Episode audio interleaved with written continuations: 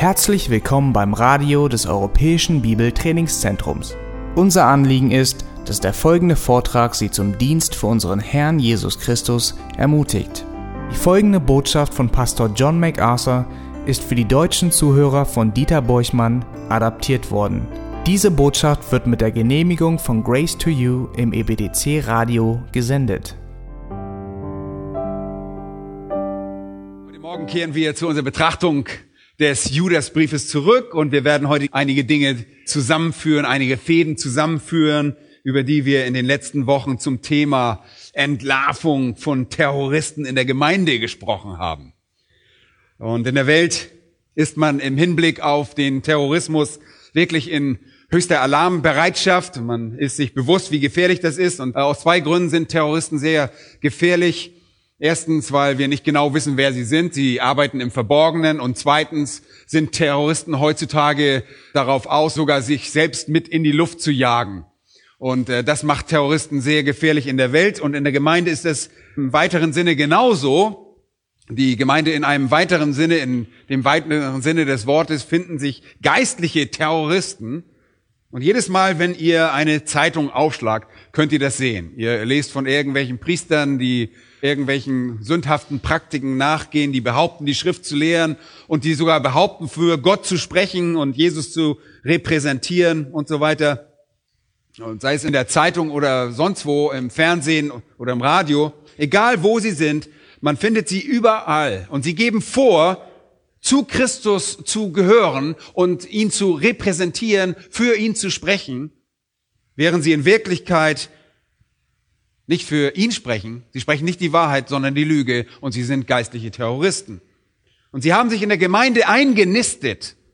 Und sie sind wirklich gefährlich, weil die Gemeinde sich zum einen nicht wirklich bemüht herauszufinden, wer sie wirklich sind. Und zum anderen macht es diesen Terroristen auch nicht aus, sich selbst mit diesen Leuten geistlich in die Hölle zu katapultieren.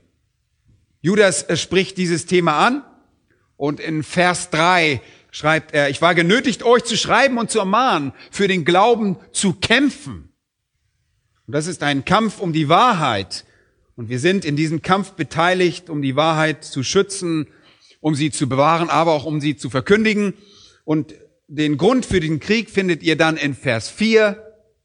Da haben sich nämlich etliche Menschen eingeschlichen, und zwar unbemerkt, und das sind Personen, die schon längst zu diesem Gericht aufgeschrieben worden sind, Gottlose, welche die Gnade unseres Gottes in Zügellosigkeit verkehren und in Wirklichkeit, wenn auch nicht in ihrem Bekenntnis nach, Gott, den einzigen Herrscher und unseren Herrn Jesus Christus verleugnen. Und sie verleugnen Christus, obwohl sie das nicht offen zugeben würden, verleugnen sie ihn Sie sind im Namen der Gnade zügellos. Sie wollen die Liebe und Barmherzigkeit Gottes in irgendeiner Form als ein Deckmantel für ihre Verderbtheit und ihre Bosheit zelebrieren.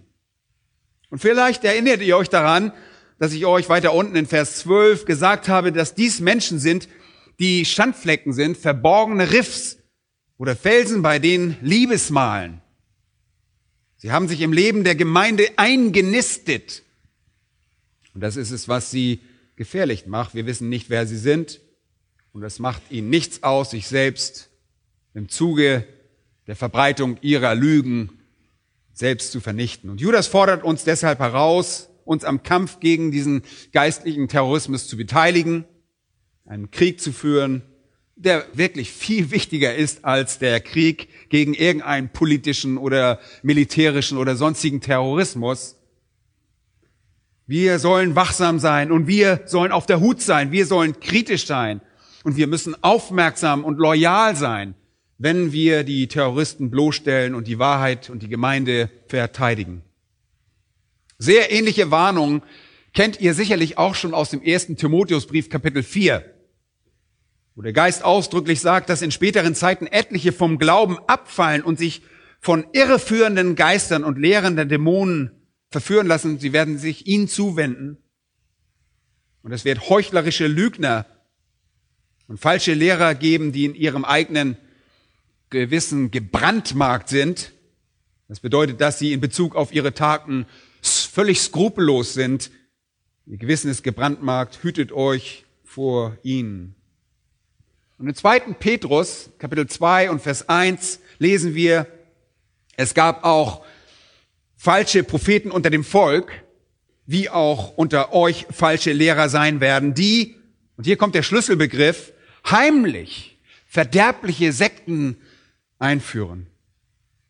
Sie zünden gewissermaßen ihre geistlichen Bomben auf geheime Weise und verleugnen dabei auch den Herrn, der sie erkauft hat, sagt Petrus, und sie werden damit ein schnelles Verderben über sich selbst bringen. Schlimm ist dabei nur, es macht ihnen nichts aus. Es macht ihnen überhaupt nichts aus, wenn sie selbst damit in die Hölle gehen. Es heißt in Vers 2, und viele werden ihren verderblichen Wegen folgen. Viele folgen ihnen.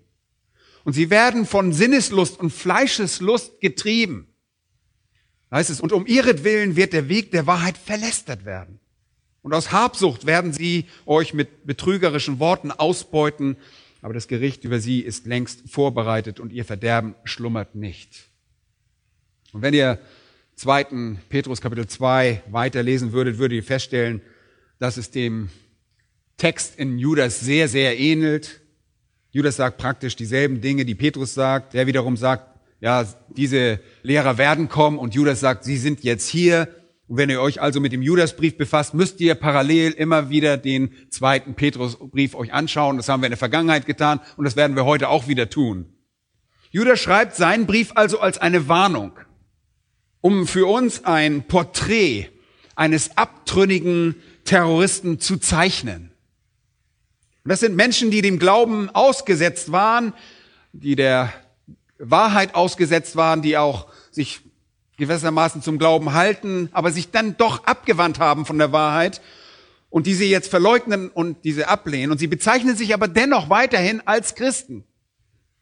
Sie identifizieren sich weiterhin in irgendeiner Weise mit Jesus und Gott und verbleiben auch irgendwie im Rahmen des Christentums. Und das macht sie so gefährlich. Sie werden zu subtilen Verführern. Und sofern die Gemeinde nicht wirklich ein gutes und ausgeprägtes Unterscheidungsvermögen besitzt, gut von böse zu unterscheiden, und sofern die Gemeinde nicht endlich mal aufhört, ihre ja fast schon kitschige Sentimentalität zu überwinden, ja, nicht sagen zu wollen, was bei irgendjemandem anecken könnte, dann wird sie zulassen, dass sie von dieser tief verwurzelten satanischen Al-Qaida verwüstet wird. Judas zeichnet für uns ein unmissverständliches Porträt dieser abtrünnigen Lehrer, dieser falschen Lehrer in Versen 5 bis 16 und wir werden diese Verse, die diesen Kern, den Kern der Botschaft eigentlich darstellen, durcharbeiten. Und wie wir schon erwähnt haben, enthalten die Verse 5 bis 11 eine Reihe von drei Dreiergruppen. Das können wir schon fast aus dem FF. Aber drei Dreiergruppen, welche den Herrn und die Gemeinde falsch darstellen. Und das, die Beschreibung findet ihr dort über die Leute. Und ich will das nicht alles ausführlich wiederholen, aber nur kurz. Wir haben drei Fälle von Abtrünnigen aus der Vergangenheit gesehen, die gerichtet wurden. Drei Fälle von Abtrünnigen, die gerichtet wurden, Verse 5 bis 7, erinnern uns daran, wie Gott das abtrünnige Volk Israel richtete, nachdem es aus Ägypten kam, nicht glaubte in der Wüste und dann Gott sie vernichtete. Und den zweiten Fall des Gerichts finden wir in der Vergangenheit in Vers 6 über die Engel, die ihren Herrschaftsbereich nicht bewahrten, sondern ihre eigene Behausung verließen und wurden für das Gericht des großen Tages mit ewigen Fesseln unter der Dunkelheit verwahrt. Heilige Engel, die abtrünnig wurden und sich davon abwandten, Gott zu dienen und sich dann in einer Rebellion, die von Luzifer angeführt wurde, gegen Gott auflehnten. Sie wurden aus dem Bereich der Herrlichkeit des Himmels gestoßen und die ihre Rebellion jetzt auf dieser Erde fortsetzen. Aber in Kapitel 6 im ersten Buch Mose in der Vergangenheit sehen wir eine ganz besondere pervertierte Rebellion, bei der die Engel den Besitz von Männern ergriffen, welche dann Frauen heirateten, sodass Familien von Dämonen beherrscht wurden. Und das zeigt den Horror der damaligen Welt, die dann in der, in der Sinnflut unterging, die dann dort vernichtet wurde. Und dann drittens haben wir eine Illustration aus der Vergangenheit und das betrifft die Heiden. Das war über Sodom und Gomorra. Ihr habt also die Juden in Vers 5, die Engel in Vers 6 und dann die Heiden in Vers 7. Das sind Sodom und Gomorra und die umliegenden Städte, die Städte der Ebene, die alle in einem Inferno aus Feuer und Schwefel vernichtet wurden, weil sie Unzucht bis zum Äußersten trieben, insbesondere Homosexualität, anderem Fleisch nachgehen und einen Weg einschlugen, durch den sie die Strafe des ewigen Feuers, heißt es dort, erleiden müssen. Also das sind drei Fälle der Vergangenheit über Abtrünnige. Und dann in den Versen 8 bis 10 sehen wir dann drei Charakteristiken von Abtrünnigen. Was seht ihr, wenn ihr einen Abtrünnigen betrachtet? Drei Dinge. Unzucht, Ungehorsam und Respektlosigkeit. In Vers 8 sehen wir, dass sie unzüchtig sind, sie beflecken das Fleisch, sie sind ungehorsam, sie verachten die Herrschaft, sie sind respektlos, denn sie lästern himmlische Mächte oder Herrlichkeiten, Doxas, wie wir letztes Mal gesehen haben. Und es gibt eine Illustration von Michael und seinem Kampf mit Satan über den Leib Mose. Sie sind also respektlos in der Art und Weise, wie sie über Engel reden und wie sie das Gesetz behandeln. Und sie sind ungehorsam, indem sie göttliche Autorität ablehnen. Dann weiter, sie sind unzüchtig dadurch, dass sie das Fleisch beflecken. Aber wir kommen jetzt zu Vers 11, der die letzte der Dreier, Dreiergruppen enthält. Drei Fälle von Abtrünnigen in der Vergangenheit, zunächst erstmal, dann drei Charakteristiken und jetzt drei Verbindungen zu Beispielen von Abtrünnigen. Drei Verbindungen zu Beispielen von Abtrünnigen, um uns dabei behilflich zu sein, Abtrünnige zu erkennen, erhalten wir hier die Gelegenheit, sie mit einigen Abtrünnigen aus der Vergangenheit zu vergleichen und aufzuzeigen, dass die aktuellen, die heutigen Abtrünnigen in Wirklichkeit dem Pfad dieser Abtrünnigen aus der Vergangenheit gefolgt sind. Vers 11. Wehe ihn. Wehe ihn. Denn sie sind den Weg Kains gegangen und haben sich um Gewinnes willen völlig dem Betrug Biliams hingegeben und sind durch die Widersetzlichkeit Koras ins Verderben geraten. Also, nochmal, ich wiederhole es. Wir haben erstmal drei historische Gerichte über Abtrünnige. Das war Israel, Engel, Sodom und Gomorra. Dann zweitens drei Charakteristiken, Unzucht, Ungehorsam und Respektlosigkeit. Und jetzt kommen wir zu drei Verbindungen, zu Beispielen von Abtrünnigen aus dem Alten Testament. Und da sehen wir Kain, Biliam und Korah. Und hier sind drei Personen, die Beispiele für das sind, was Abtrünnige heutzutage tun. Die Abtrünnigen heutzutage sind den Weg Kains gegangen. Sie haben sich dem Betrug Biliams hingegeben und sie sind durch die Widersetzlichkeit Koras ins Verderben geraten. Sie haben denselben Weg eingeschlagen wie Kain. Sie haben denselben Weg eingeschlagen wie Biliam. Und sie haben denselben Weg eingeschlagen wie Korah. Und ihr werdet sicherlich bemerken, dass es hier eine Steigerung gibt bei diesen drei Fällen. Sie sind den Weg gegangen und dann haben sie sich dem Betrug hingegeben und sie sind durch die Widersetzlichkeit Koras ins Verderben geraten. Das ist eine gewisse Steigerung da.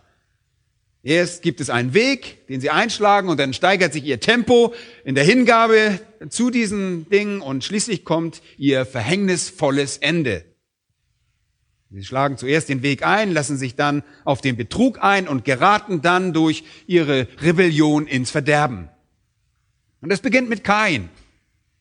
Er ist das Beispiel eines Menschen, der Gott ungehorsam war. Und dann kommen wir zu Biliam, weiter dem Beispiel eines Menschen, der versuchte, andere dazu zu bringen, Gott gegenüber ungehorsam zu sein. Und dann endet es in Korah, der eine komplette Rebellion anführte. Da sehen wir eine Steigerung. Abtrünnige sind so gewissermaßen geistliche Kinder von Kain, Biliam und Korah. Und diese Geschichten sind denjenigen, die in der Bibel zu Hause sind, natürlich sehr vertraut. Auf jeden Fall wussten die jüdischen Leser um diese Geschichten. Lass es nur einen Moment lang einmal Kain anschauen. Geht einmal zu 1. Mose Kapitel 4 zurück. Und wir haben nicht die Zeit, alles durchzugehen. Wir sind ohnehin schon spät dran. Judas bezieht sich hier nur kurz darauf, weil er weiß, dass diese Geschichten bekannt sind im Judasbrief. Er macht keine langen Ausschweifungen darüber. Er will nur erinnern daran. In 1. Mose Kapitel 4 erkannte Adam seine Frau Eva und sie wurde schwanger und gebar Kain. Und sie sprach, ich habe einen Mann erworben, heißt es dort. Ich habe einen Mann erworben mit der Hilfe des Herrn. Und das ist der erste Mensch, der auf der Welt geboren wird. Adam und Eva wurden nicht geboren, sie wurden geschaffen. Eva wurde aus der Rippe Adams genommen und auf übernatürliche Weise geschaffen, genau wie Adam. Hier wird das erste Kind geboren. Und weiter gebar sie dann sein Bruder Abel. In Vers 2. Und Abel wurde ein Schafhirte, kein aber ein Ackerbauer. Und es ging nach geraumer Zeit, dass kein dem Herrn ein Opfer darbrachte von den Früchten des Erdbodens. Er brachte ihm Obst und Gemüse und Pflanzen dar. Und auch Abel brachte ein Opfer dar von den Erstlingen seiner Schafe und von ihrem Fett. Und er brachte ein Tieropfer dar. Und der Herr sah Abel und sein Opfer an, aber Kain und sein Opfer sah er nicht an. Und da wurde Kain, heißt es dort, sehr wütend und sein Angesicht senkte sich.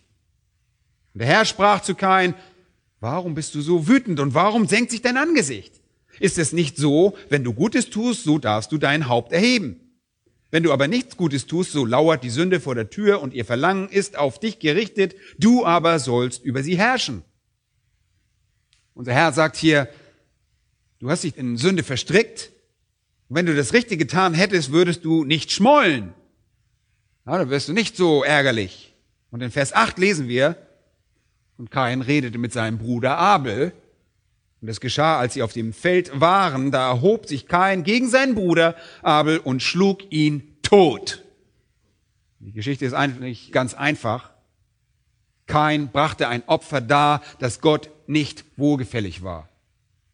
Er akzeptierte sein Opfer nicht, doch das von Abel nahm Gott an. Und das setzt voraus, dass ihnen gesagt worden war, was sie als Opfer darbringen sollten. Ja, das, das fällt ihnen ja nicht irgendwie so ein, dass wir, oh, komm, lass mal opfern. Nein, das wurde ihnen gesagt. Er wusste, dass Gott ein Blutopfer forderte. Aber kein war es egal, was Gott wollte. Er interessierte sich nur für seine eigenen Belange. Er lehnte Gottes Wege ab. Er tat das, was er tat, im Namen der Anbetung. Er praktizierte eine selbstgemachte Anbetung. Er fand seine eigene Anbetung, er lehnte Offenbarung ab und folgte seinen eigenen Begierden und seiner eigenen Intuition. Und er hatte seine eigenen Vorstellungen und er widersetzte sich dem Wort Gottes. Kurz gesagt, er war ungehorsam. Und seine innere Einstellung, die ihn zu diesem Ungehorsam veranlasste, zeigt sich in seinem Zorn und in seinem Missmut, in seiner unmoralischen Handlung, durch die er seinen Bruder dann ermordete. Er ist unmoralisch, er ist ungehorsam und er ist absolut respektlos. Er ist ein typisches Beispiel der Mentalität eines Abtrünnigen. Und er wird von Sünde beherrscht. Er wird von Eigensinnigkeit beherrscht. Er erfindet seine eigene Form der Anbetung, sehr typisch, statt sich Gottes Vorschriften unterzuordnen.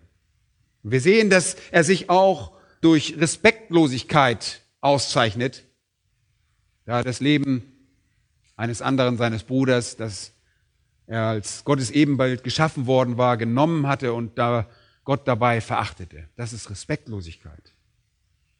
Sein Opfer war an sich eine Art der Gotteslästerung und Respektlosigkeit und er lehnte Offenbarung ab und ging eigentlich nur seinem eigenen Instinkt nach. Er tat, was er wollte, nicht das, wozu Gott ihn angehalten hatte.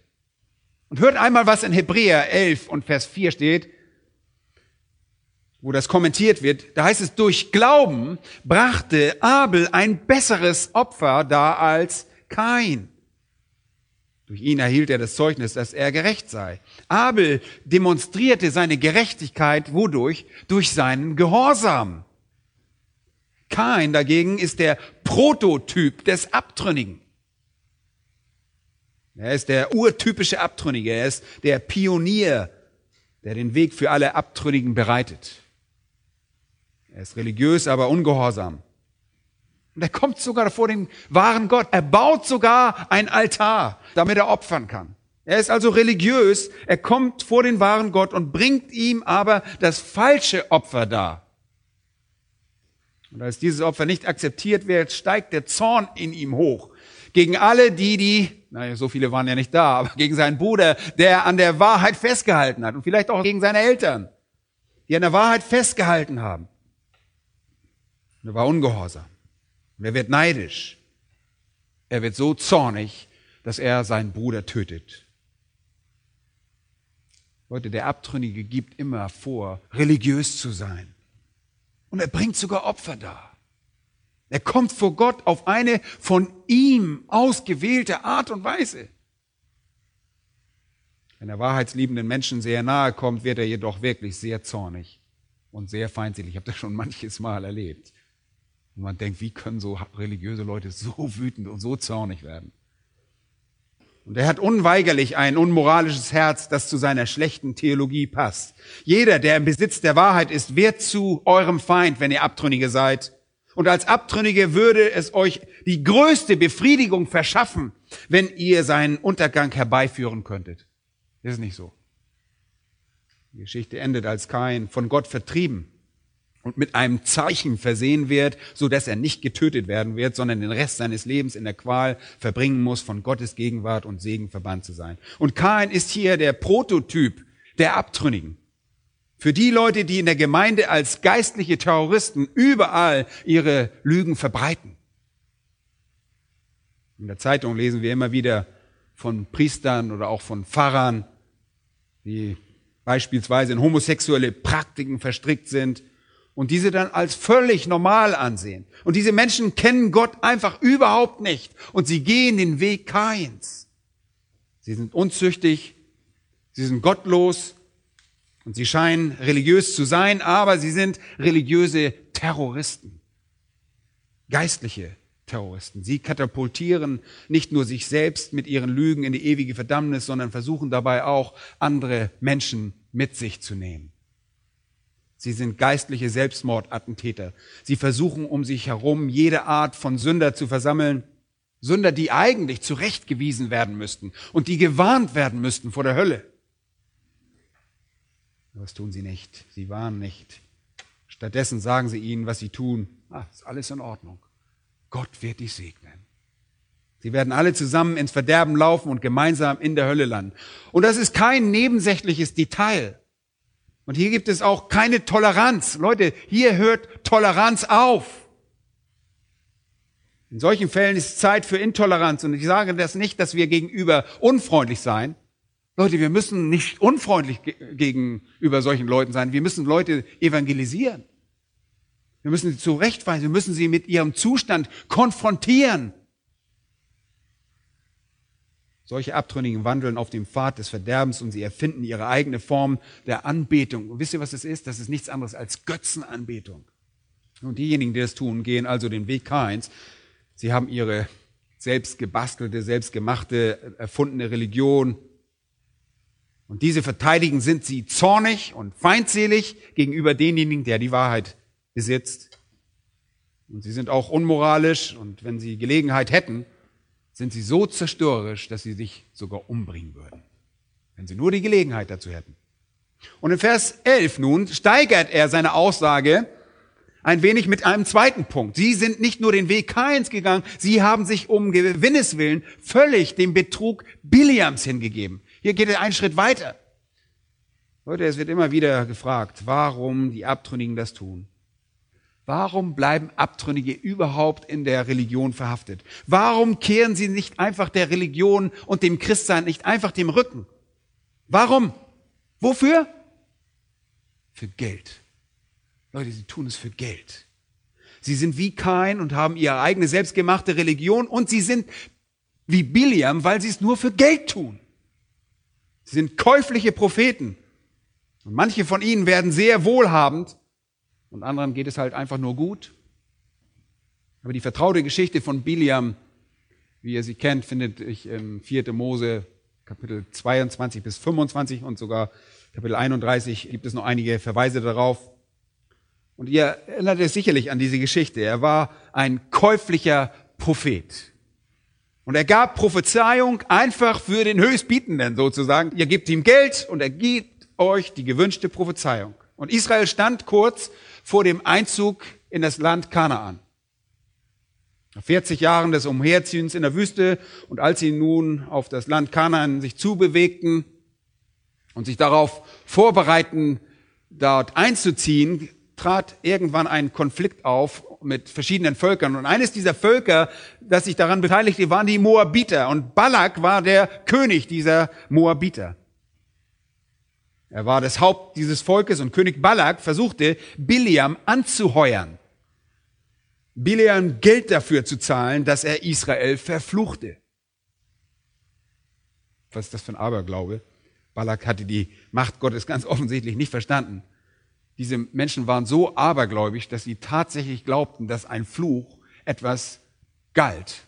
Das glauben Leute in dritte Weltländern, bei den Indianern, wo sie an die animistische Religion, da glaubt man das. Die Naturvölker, vielleicht modernere Leute auch, die irgendwie in Mystik verstrickt sind, die glauben das auch. Aber Flüche gelten nicht. Die zählen nicht. Ja, äh, die haben keine Wirkung. Aber sie glaubten tatsächlich an Flüche, die über den Menschen verhängt wurden. Und deshalb versucht Balak, den Biliam durch Geld dazu zu motivieren, Israel zu verfluchen. Nun, Biliam schafft das einfach nicht. Und letzten Endes hat er ja auch eine sehr merkwürdige Begegnung mit seinem Esel, mit seinem eigenen Esel, der sogar zu ihm spricht. Aber in der Geschichte von Biliam wird eine Sache sehr deutlich, dass er ein käuflicher Prophet ist und von seiner Gier angetrieben wird, obwohl er eine gewisse Furcht für Gott besitzt. Und wenn zu euch mal ein Esel sprechen würdet, hättet ihr wahrscheinlich auch ein bisschen Furcht. Er hatte also eine gewisse Gottesfurcht. Und er versteht, dass es sich ein wenig hier zurückhalten muss. Er hält Abstand davon, Israel zu verfluchen weil er den wahren Gott doch irgendwie fürchtet. Aber nachdem er da dann weggeht, hat er sein Geld verloren und er ist in einer missmutlichen, einer sehr traurigen Lage. Also muss er irgendeine andere Lösung finden, um sich Geld zu beschaffen. Und erinnert ihr euch, was er tat? Und das können wir da nicht so klar sehen in der Geschichte, oder? In, in 4. Mose. Wir müssen da ins Neue Testament gehen. Aber da er keinen effektiven Fluch über Israel aussprechen konnte, weil er Gott fürchtete, ging er zu den Frauen der Moabiter, der Meder, sich in sexuelle Sünden vergreifen sollten.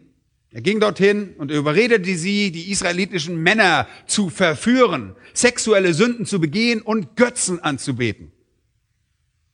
Und er dachte sich, wenn er nicht fluchen könnte, würde er wenigstens veranlassen, dass sie von den Frauen der Moabiter und Meder verführt werden. Und wenn sie dann Unzucht begehen und sich dann mit diesen Götzen dieser heidnischen Völker einlassen, weil sie von diesen Frauen verführt werden, dann müsste ihr eigener Gott sie logischerweise verfluchen. Er wird sie bestrafen müssen. Und wisst ihr was? Genau das geschah. Das ist, was er tat. Und hier sehen wir wieder einen unzüchtigen, ja, das ist ein Gedanke der Unzucht, ein Ungehorsam und ein respektlosen Menschen. Er lästert Gott. Er wusste, was Gottes Wille war. Und er war diesen Willen gegenüber ungehorsam. Und er ist natürlich unmoralisch. Biliams Plan funktionierte. Aber er brachte Gericht über sich selbst, wie das bei allen falschen Lehrern üblich ist. Darüber werden wir nächstes Mal reden, über die Zerstörung, die sie erwartet. Aber hört euch einmal den Vergleich an aus der Offenbarung, Kapitel 2, Vers 14. Da schreibt äh, der Herr an die Gemeinde in Pergamus und sagt, ich habe ein weniges gegen dich, dass du dort solche hast, die an der Lehre Biliams festhalten, der den Balak lehrte, einen Anstoß zur Sünde für die Kinder Israels zu legen, so dass sie Götzenopfer aßen und Unzucht trieben. Okay? Hier kriegen wir die Information, die uns im Alten Testament fehlt. Und jeder wusste das, die Juden wussten das allesamt. Seine Tat bestand darin, das Volk zu Unzucht und Götzenanbetung zu verleiten. Und Biliam repräsentiert also zwei Dinge. Die Habgier des falschen Lehrers, der Geld liebt, und den Abtrünnigen, der andere beeinflusst, damit sie sündigen. Und das ist so typisch. In gewissem Sinne ist er einen Schritt weiter als Kain. Kain sündigte einfach, Biliam dagegen versammelte die Massen, damit sie sündigen.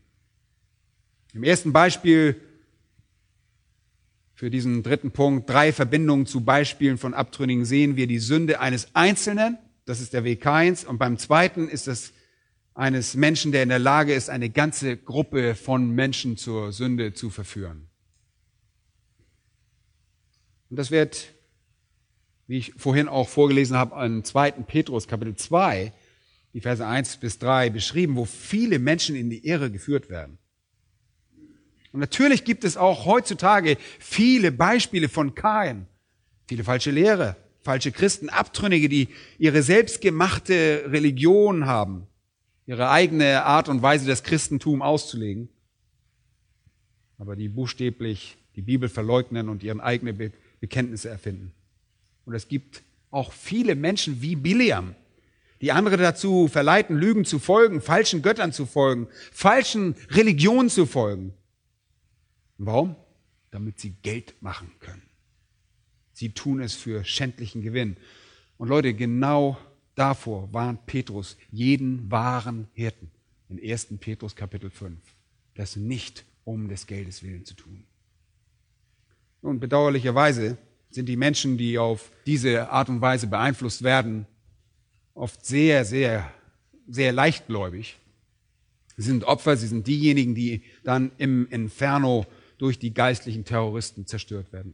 Drittens gibt es über das Verderben, spricht er über das Verderben Koras und buchstäblich das Verderben durch die Widersetzlichkeit Koras. Und ihr fragt euch, was ist das denn? Das ist wirklich ein sehr interessantes Wort. Es bedeutet Antilogia.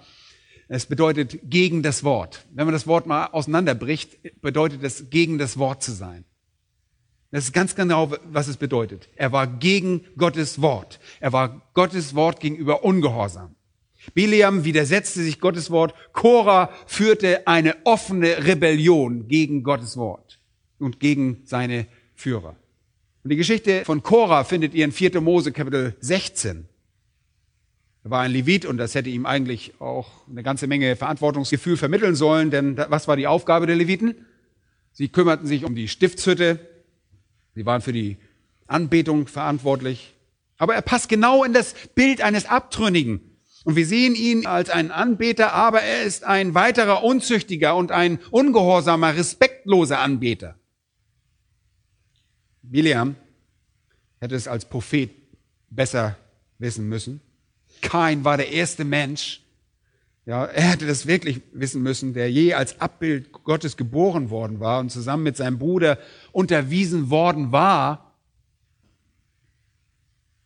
Sie alle trugen eine religiöse Verantwortung. Sie alle waren an religiösen Aktivitäten beteiligt. Und Korah war ein Levit. Man war allerdings von der Priesterschaft ausgeschlossen. Und vielleicht wussten die Israeliten irgendwas, was wir nicht wissen.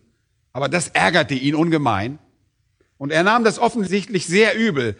Und er machte ihn wütend und er nahm noch zwei seiner Freunde mit sich, nämlich Datan und Abiram, mit und begann eine Rebellion anzuzetteln. Und das Ziel seiner Rebellion war natürlich Mose und Aaron, auserwählten Führer des Herrn, des Volkes, anzugreifen. Abtrünnige falsche Lehrer werden sich immer gegen Gottes Wort stellen. Sie werden ihre eigene selbstgemachte Religion erfinden und versuchen, die Menschen zu ihrem falschen System zu verleiten, ganz wie Biliam es tat. Und sie werden unweigerlich dabei die wahren Leiter angreifen und sie in ihrer gesunden Lehre verspotten. Und wisst ihr, was Koras Ansichten waren, was sein Mantra war? Das sehen wir in 4. Mose 16, Vers 3. Korah sagte Folgendes. Da steht, die ganze Gemeinde, sie alle sind heilig. Sie sind alle heilig. Nun, ihr werft jetzt vielleicht ein, das ist doch okay, das hört sich doch ganz in Ordnung ein. Nun, ihr müsst dabei verstehen, was er damit sagt. Er sagt hier eigentlich, wir müssen nicht nur auf Mose und auf Aaron hören. Jeder einzelne von uns ist Mose genau gleich und ist genauso wie Aaron. Und er bestritt damit den Gedanken, dass sie überhaupt einen Anführer brauchten, dass sie überhaupt jemanden brauchten, der die Verantwortung trug. Er bestritt den Gedanken, dass sie einen Vertreter brauchten, den Gott aus ihrer Mitte auserwählt hatte. Und er bestritt den Gedanken, dass sie einen Mittler brauchten. Und er bestritt den Gedanken, und hört gut zu, dass sie überhaupt einen Lehrer brauchten, der ihnen Gottes Wort mitteilte. Und er sagte gewissermaßen, nun liebe Leute, ihr müsst wissen, wir sind alle heilig vor Gott. Wir können alle mitmischen. Wir brauchen die nicht. Und das, das hört man so oft. Ich habe das schon so oft gehört von Leuten. Oh, du großer Ehelehrer, du weißt doch, dass der Heilige Geist uns alle führt. Wir alle folgen dem Pfad der Wahrheit. Und du kommst und sagst, dies ist nicht richtig und das ist nicht richtig und das sollen wir lassen und dies sollen wir nicht tun. Oh, wir brauchen keinen Vertreter. Wir, wir brauchen keine Lehrer. Wir brauchen keinen Mittler. Die ganze Gemeinde ist heilig. Wir alle sind zu unseren Erkenntnissen gekommen und wir haben alle die gleiche Berechtigung, unsere Ansichten zu vertreten. Die Meinung aller Menschen, sagen viele Leute, sie sind alle gleich viel wert. Und seht ihr, falsche Lehrer sind darauf aus, jede geistliche Autorität zu stürzen. Und jeden entschlossenen, dogmatischen, die Wahrheit sprechenden geistlichen Leiter anzugreifen. Und deshalb waren Korah, Datan und Abiram und die Menschen, die sich ihrer Rebellion anschlossen, darauf aus, Mose und Aaron zu stürzen. Die Rebellion endete sehr rapide. Im 4. Mose 16 sehen wir, wie sich der Erdboden öffnete und sie alle verschlang. Er verschlang sie und sie landeten in der Hölle, Leute. Und falls ihr euch fragt, wie groß diese Religion war, diese Rebellion, welchen Einfluss sie hatten, es waren nicht nur Korah, Datan und Abiram. 15.000 Menschen starben in der nachfolgenden Plage. 15.000 Menschen. So effektiv war ihre Rebellion. Sie hatten eine Rebellion ins Leben gerufen. Das, sie hatten, ja, sie hatten fast eine Denomination für sich selbst, die gegen Gott gerichtet war. Sie hatten eine Sekte gegründet, einen Kult. Sie hatten eine neue Religion, eine Anti-Mose, Anti-Aaron-Religion, eine gegen Gott gerichtetes Gesetz, eine antigeistliche Führung, antigöttliche Autorität aufgebaut. Sie hatten eine unzüchtige, ungehorsame, respektlose Sekte. Kein war ein Einzelner, wenn wir zurückdenken, ein Einzelner, der seine eigene Religion entwickelte. Biliam führte viele Menschen dahin und jetzt sehen wir eine Rebellion von 15.000 Menschen. Und das ist es genau, was Abtrünnige tun. Es geht ihnen immer um Einfluss. Sie wollen Einfluss ausüben. Und das müssen wir uns merken. Wenn ihr euch nicht den maßgeblichen Worte Gottes unterordnet, wenn ihr euch nicht in der Wahrheit Gottes demütigt und Gott Respekt und Ehre erweist und euch nicht von Unzucht fernhaltet und keine Beweise für ein Leben erbringt, das durch die Gnade Gottes verwandelt wurde, wenn ihr euch nicht geistlicher Autorität unterordnet und jenen, die von Gott berufen wurden und der Lehre von Gottes Wort treu sind, wenn ihr gegen all das ankämpft, Leute, weißt ihr, wisst ihr, wer ihr seid? Dann seid ihr den Weg Kains, den Weg Biliams und den Weg Choras gefolgt. Nun, in dieser jüdischen Geschichte sind diese Namen sehr berühmt. Sie sind sozusagen das Triumphirat. Sie sind die Dreieinigkeit der Abtrünnigen. Kain, der Prototyp und Vorreiter der Abtrünnigen, Biliam, der die Abtrünnigkeit von einem Einzelnen auf viele ausdehnte und Korah, der Abtrünnigkeit dann auf die höchste Ebene führte. Und sie alle sind drei sind unmoralisch, sie alle drei sind ungehorsam und sie alle drei sind respektlos. Und deshalb beginnt Vers 11 mit den Worten, wehe ihn. Aber wehe wem? Wehe kein? Nein. Der steckt schon längst in diesem Strafgericht. Und zwar schon lange. Wehe Biliam? Nein. Er ist ebenfalls schon da. Wehe Cora? Nein. Auch Cora ist schon in diesem Strafbericht. Wehe ihn bezieht sich auf Vers 10, auf diese oder auf diese Menschen. Vers 7, diese Menschen oder vier etliche Menschen, die sich eingeschlichen haben. Es bezieht sich auf diese Abtrünnigen. Das sind die heutigen Abtrünnigen, die aktuellen Abtrünnigen. Der Herr verhängt hier einen Fluch über die, die jetzt Abtrünnige sind. Eine Erklärung ihrer Verdammnis. Ihr wisst, dass Jesus in Johannes 14, Vers 6 gesagt hat, ich bin der Weg, die Wahrheit und das Leben. Sie aber tauschten den Weg Christi gegen den Weg Kains. Sie tauschten die Wahrheit Christi gegen den Betrug Biliams. Und sie tauschten das Leben Christi für das Verderben Koras ein. Sie gehen einfach gegen jede Faser dessen, wofür Christus auf die Erde kam. Er ist der Weg, er ist die Wahrheit, er ist das Leben. Und Abtrünnige wählen den Weg Kains statt den Weg Christi. Sie wählen den Betrug Biliams statt die Wahrheit Christi. Und sie wählen das Verderben Koras statt das Leben Christi. Kein Wunder, dass ein Wehruf über sie verhängt wird. Und das wird im ganzen Text, den wir bereits gelesen haben, wiederholt. Und Vers 4 heißt es, sie waren schon längst zu diesem Gericht aufgeschrieben. In Vers 5 heißt es, die Abtrünnigen in Israel wurden vertilgt. Die Engel, die Sündhaftigen wurden in Vers 6 mit ewigen Fesseln unter die Finsternis verwahrt. Und jene in Sodom und Gomorra erleiden die Strafe des ewigen Feuers. Und dann noch einmal in Vers 10, darin verderben sie sich. In Vers 13, das Dunkel der Finsternis ist ihnen in Ewigkeit aufbewahrt. Und in Versen 14 und 15 geht es um das schreckliche Gericht, das sie ereilen wird. Das Porträt der Abtrünnigen wird für uns also durch diese drei Verbindungen zu Beispielen von Abtrünnigen aus der Vergangenheit erweitert. Ich möchte heute noch zwei weitere Verse betrachten. Drei Fälle des Gerichts über Abtrünnige, die wir in Verse 5 bis 7 gesehen hatten. Drei Charakteristiken in den Versen 8 bis 10. Dann drei Verbindungen zu Beispielen oder Einflüssen von Abtrünnigen. Und dieser Abschnitt schließt das jetzt mit fünf, mit einer fünf. Wir sind nicht mehr bei dreien, sondern fünf Vergleichen zu Naturphänomenen. Okay? Fünf Vergleiche mit Naturphänomenen. Judas fährt fort, diese Abtrünnigen zu beschreiben und geht von der Geschichte mit der er sich seit Vers 5 befasst, zur Natur über, um uns da ein paar Analogien aus der Natur zu geben. Und er beschreibt sie in Vers 12. Diese sind Schandflecken bei euren Liebesmalen und schmausen mit euch, indem sie ohne Scheu sich selbst weiden. Wolken ohne Wasser, von Winden umhergetrieben, unfruchtbare Bäume im Spätherbst, zweimal erstorben und entwurzelt, wilde Wellen des Meeres, die ihre eigene Schande ausschäumen, Irrsterne, denen das Dunkel der Finsternis in Ewigkeit aufbewahrt ist. Hier geht es um fünf Vergleiche mit Naturphänomenen. Sie werden Schandflecken genannt. Buchstäblich ist es das Wort Riff oder Felsen.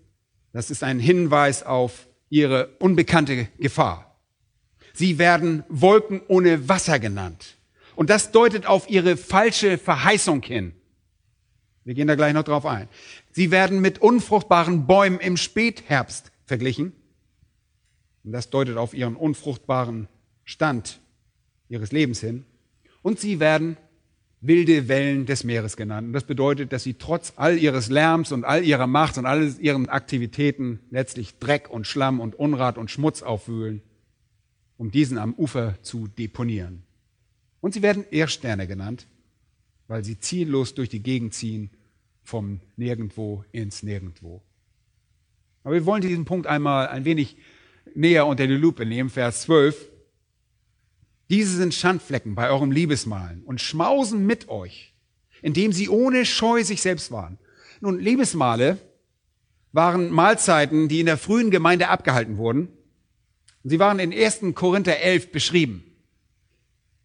Es ist äh, zu der Zeit, als die Gemeinde in Korinth nicht besonders geistlich war und so korrumpierten auch einige unter ihnen dieses Liebesmahl, ein Anlass, bei dem die ganze Gemeinde zusammenkam, bei einem Essen, zu dem jeder etwas mitbrachte und es dem anderen teilte, so dass jeder und selbst die Armen genug hatten.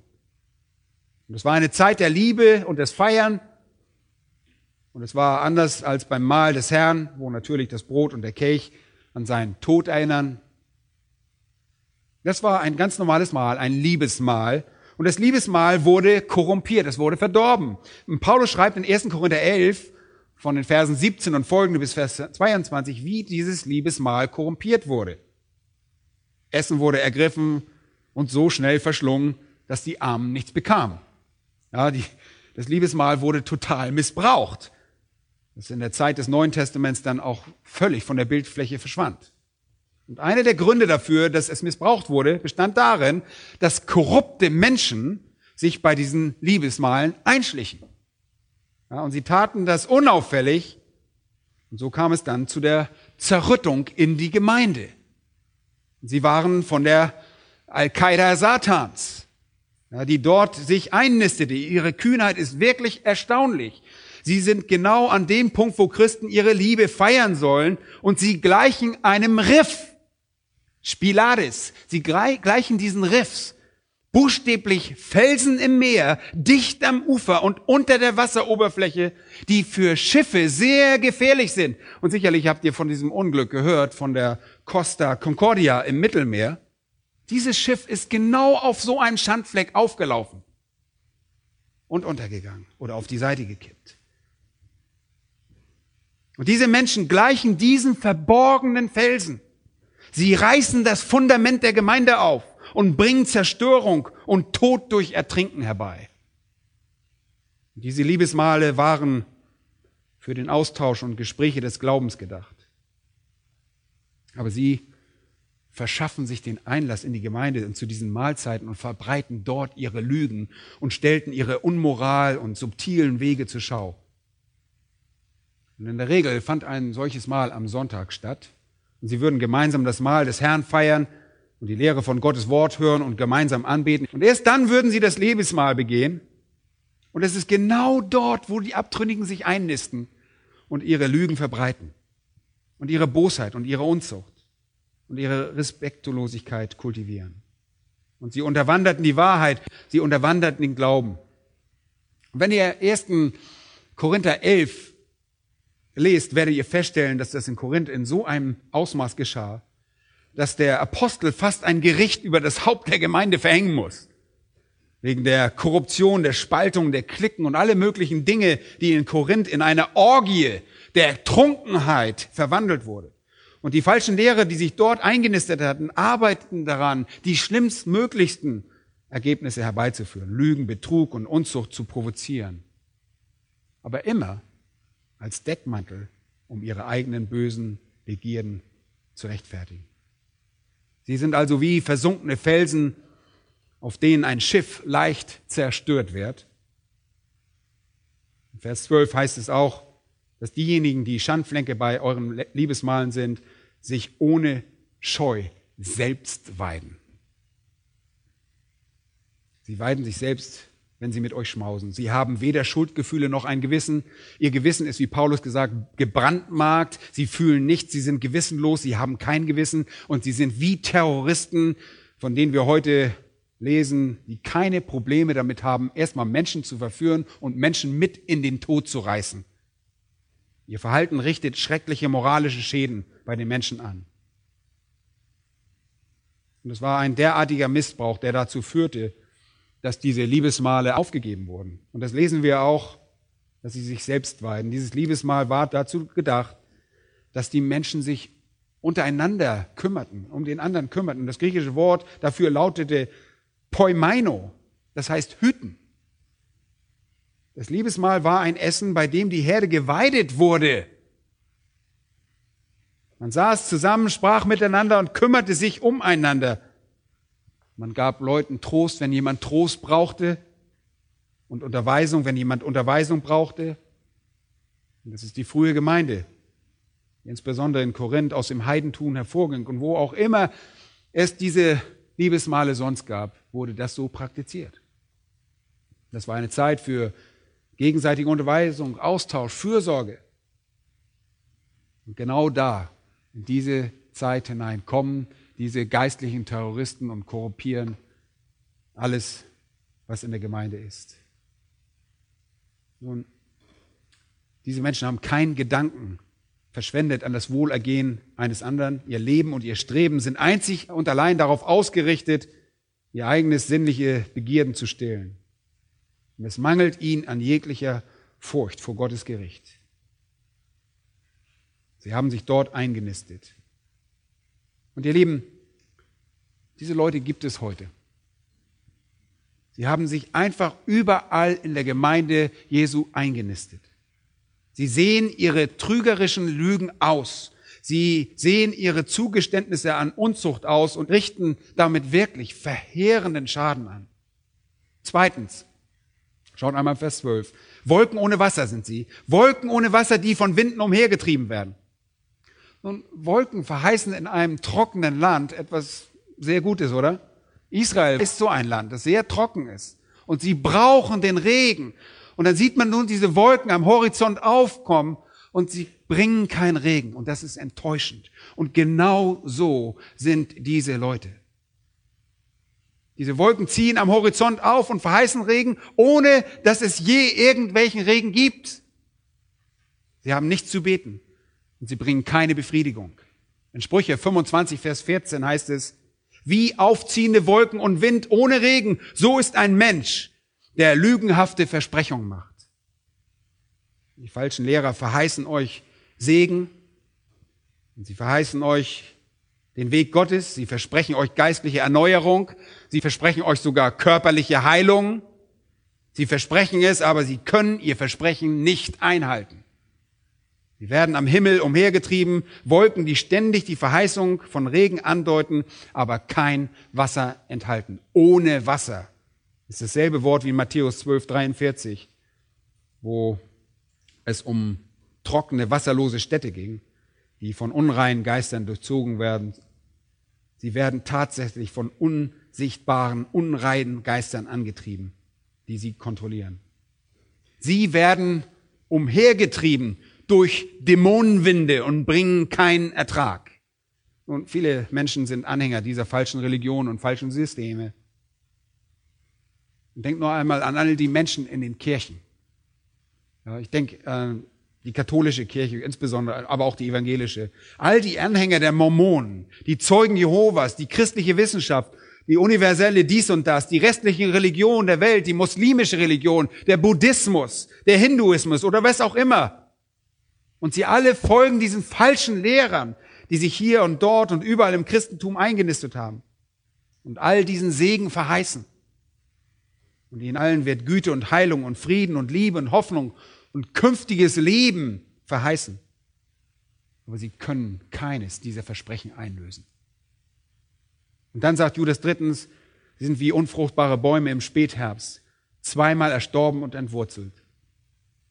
Unfruchtbarer als keine Frucht zu tragen, zweimal erstorben und entwurzelt zu sein, das gibt es wohl nicht, oder?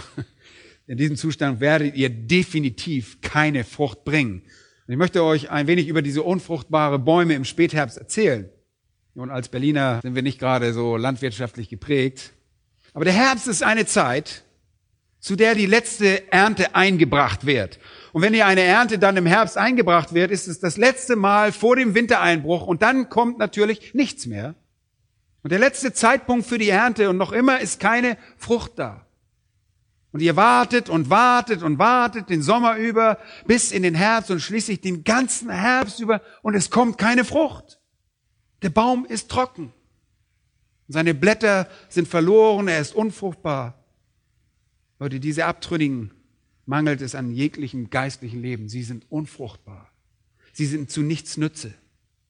Sie sind zweimal erstorben und das bedeutet, sie bringen keine Frucht hervor, weil kein Leben in ihnen ist. Sie haben wirklich kein geistliches Leben. Sie sind zweimal erstorben und sie bringen keine Frucht hervor. Und das ist, das ist die eine Ebene des Todes.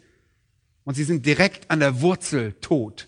Und dann sind sie noch was? Entwurzelt. Sie haben keinerlei Verbindung zu dem Nährboden. Es besteht keine Möglichkeit, Flüssigkeit und Nährflüssigkeit aufzunehmen. Sie sind vollkommen unfähig, Frucht zu bringen. Abtrünnige können nichts bieten. Sie können euch absolut gar nichts geben. In Matthäus 15, 13 sagte Jesus, jede Pflanze, die nicht mein himmlischer Vater gepflanzt hat, wird ausgerissen werden. Sie können kein Leben hervorbringen. Sie können Christen nicht erbauen. Wisst ihr, wie viele Menschen an Orten herumsitzen, die sich als christliche Gemeinden bezeichnen und die von verborgenen Felsen geführt werden? Wirklich von verborgenen Felsen geführt werden, die nichts weiter tun, als sie zu zerstören? Und wo sie wie Wolken ohne Wasser Versprechungen machen, die sie nicht einhalten können? Wo sie von unfruchtbaren, fruchtlosen, zweimal erstorbenen, entwurzelten Bäumen angeführt werden? Das gibt es sehr häufig. Und viertens nennt Judas sie wilde Wellen des Meeres, die ihre eigene Schande ausschäumen.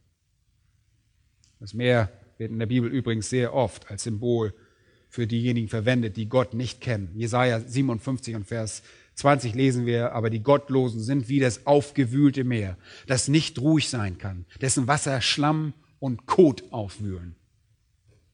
Die Bösen sind wie das aufgewühlte Meer, wenn das Meer stark aufgewühlt ist, wenn es einen gewaltigen Sturm gibt, dann ist das Ufer am nächsten Morgen nicht sehr schön. Es ist nicht mit etwas Produktivem übersät, nicht etwas Nützlichem, nicht irgendetwas Lebensspendenden, sondern nur mit Schmutz, mit Kot und mit Abfall. Und das ist alles, was diese falschen Lehrer tun. Sie wühlen nur sehr viel auf. Sie wühlen Schlamm auf und viel Bewegung und sie machen viel Gedöns. Und am Morgen danach ist das Ufer nur vom Unrat übersät. Und der Sturm im Meer veranlasst das Meer, seinen Abschaum auszuwerfen. Es ist nichts weiter als Müll, Seetang und übel zugerichtete Stücke von Ballast und Treibgut und an der Nordsee manchmal Tierkadaver von Delfinen oder was auch immer darum und allem sonst, was irgendwie aufgewühlt wurde. Und so ist es mit diesen Abtrünnigen. Sie rollen einher, Welle um Welle, mit all ihren Taten und all ihrem Schaum. Und am Ende bringen sie lediglich Abschaum hervor. Und was ist dieser Abschaum? Er ist Unmoral, er ist Ungehorsam und er ist Respektlosigkeit. Falsche Lehre, Lügen, Betrug, schändliche Taten, Verführung in jeglicher Form, religiöser Prostitution und Hurerei. Und dann ein letztes Bild. Sie sind wie Erdsterne denen das Dunkel der Finsternis in Ewigkeit aufbewahrt ist. Und das ist ein interessanter Ausdruck, Erdsterne oder buchstäblich wandernde Sterne. Das ist deshalb interessant, weil Sterne nicht wandern. Wisst ihr das? Sterne wandern nicht. Wenn wir von einem Stern reden, reden wir von einem Himmelskörper in einer festen Umlaufbahn. Und er leuchtet jede Nacht. Sterne erlöschen nicht, Sterne wandern nicht. Sie haben präzise Umlaufbahnen. Und sie scheinen ständig. Weil wir kennen das Phänomen der Sternschnuppen, oder? Wisst ihr, das, das sind keine Sterne. Sie sind keine Sterne. Sie erleuchten den Himmel für einen Moment und verschwinden dann in ewige Finsternis und werden nie wieder gesehen. Sie haben nur eine sehr kurze Lebensspanne. Ein kurzes Aufleuchten und schon sind sie wieder weg. Und ihr habt sie sicherlich alle schon mal gesehen. Und darum geht es hier. Die falschen Lehrer erscheinen eine kurze Zeit auf der Bildfläche, ein kurzes Aufleuchten am Himmel des Christentums, aufleuchten sprunghaft. Sie streifen auf ihre rebellische Weise durch den Himmel, ohne Umlaufbahn, ohne Sinn und Verstand, ohne feste Richtung. Die Menschen, die sie beobachten, brechen in Rufe der Bewunderung aus und es wird viel Halleluja gerufen und dann verschwinden diese Ehelere für immer in der Finsternis. Das ist wirklich ein lebhaftes Bild. Das Dunkel der Finsternis, das hier bereitet ist, ist übrigens das ewige Feuer aus Vers 7. Und sie gehen für immer dorthin. Sie gehen für immer dorthin. Die Finsternis wurde für sie aufbewahrt. Das ganze Bild ist wirklich sehr, sehr anschaulich. Die Analogien sind sehr deutlich. Abtrünnige Lehrer sind gefährliche Heuchler, die geistliche Nahrung verheißen, aber keine bieten. Sie sind geistlich tot und unfruchtbar. Und trotz all ihrer Aktivitäten und Bemühungen übersehen sie das Ufer nur mit nutzlosem Unrat. Sie sind für einen kurzen Moment hier und dann ohne jeglichen Nutzen verschwunden, ohne Sinn und Verstand, ohne jeglichen Zweck. Sie verschwinden für immer in die ewige Finsternis. Sie jagen sich buchstäblich in die Luft. Und alle Leute, die ihnen folgen. Und ihr Ende ist ewige Strafe. Und nachdem Judas jetzt dieses Porträt gegeben hat, wird er in Vers 14 beginnen, uns über diese ewige Strafe zu erzählen. Und damit werden wir uns dann nächstes Mal beschäftigen.